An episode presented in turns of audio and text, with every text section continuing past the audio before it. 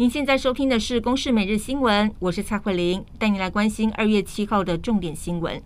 今天是开工日，攸关民生的物价却出现蠢蠢欲动的状况。先前已经宣布过年后要涨价的永丰余消费品实业，确定在二月下旬要调涨纸类的产品以及清洁用品的价格。其中抽取式卫生纸将调涨大约百分之八，清洁用品则是调涨大约百分之五到百分之八。至于另一家纸业大厂正隆，则是表示卫生纸目前还没有涨价的计划。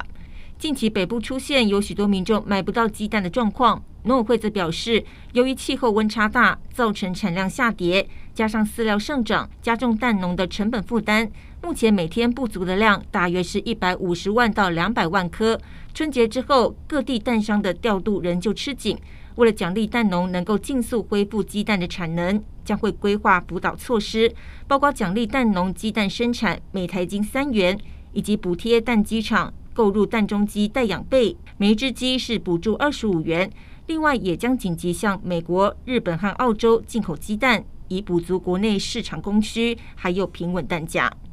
国内新冠病毒疫情今天增加两例的本土病例，境外移入有四十七例。而在本土确诊的个案，其中一例与高雄港传播链相关。为了确保开工之后防疫安全，高雄港设置了多个筛检站。今明两天，港区的相关人员都必须筛检，才能够进入港区工作。而临近码头的旗津，因为在春节期间，社区有民众在匡列期间确诊，在中华里一处巷内，两排民宅的住户几乎都被送去防疫旅馆隔离。警方则是派员警二十四小时站岗，防止居家检疫的民众擅自离开，或是有不肖人士趁机会闯空门。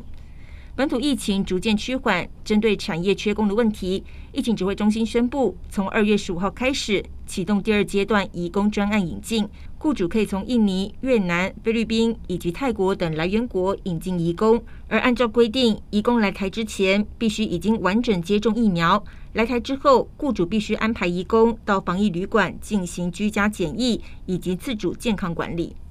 国际的新冠病毒疫情仍旧严峻。加拿大政府日前取消卡车司机新冠疫苗接种豁免权，规定没有疫苗接种证明的外国籍卡车司机不准入境。加拿大籍司机虽然可以回国，但会被要求隔离十四天。这项政策引发了卡车司机不满，抗议政府实施跨境疫苗强制令，在首都渥太华发起了示威，目前已经持续了十天。上个周末，示威活动从首都延伸到各大的主要城市。渥太华大部分的核心路段被抗议的卡车占据，当局六号更宣布进入紧急状态。不过，美国前总统川普和特斯拉执行长马斯克都公开支持这项行动。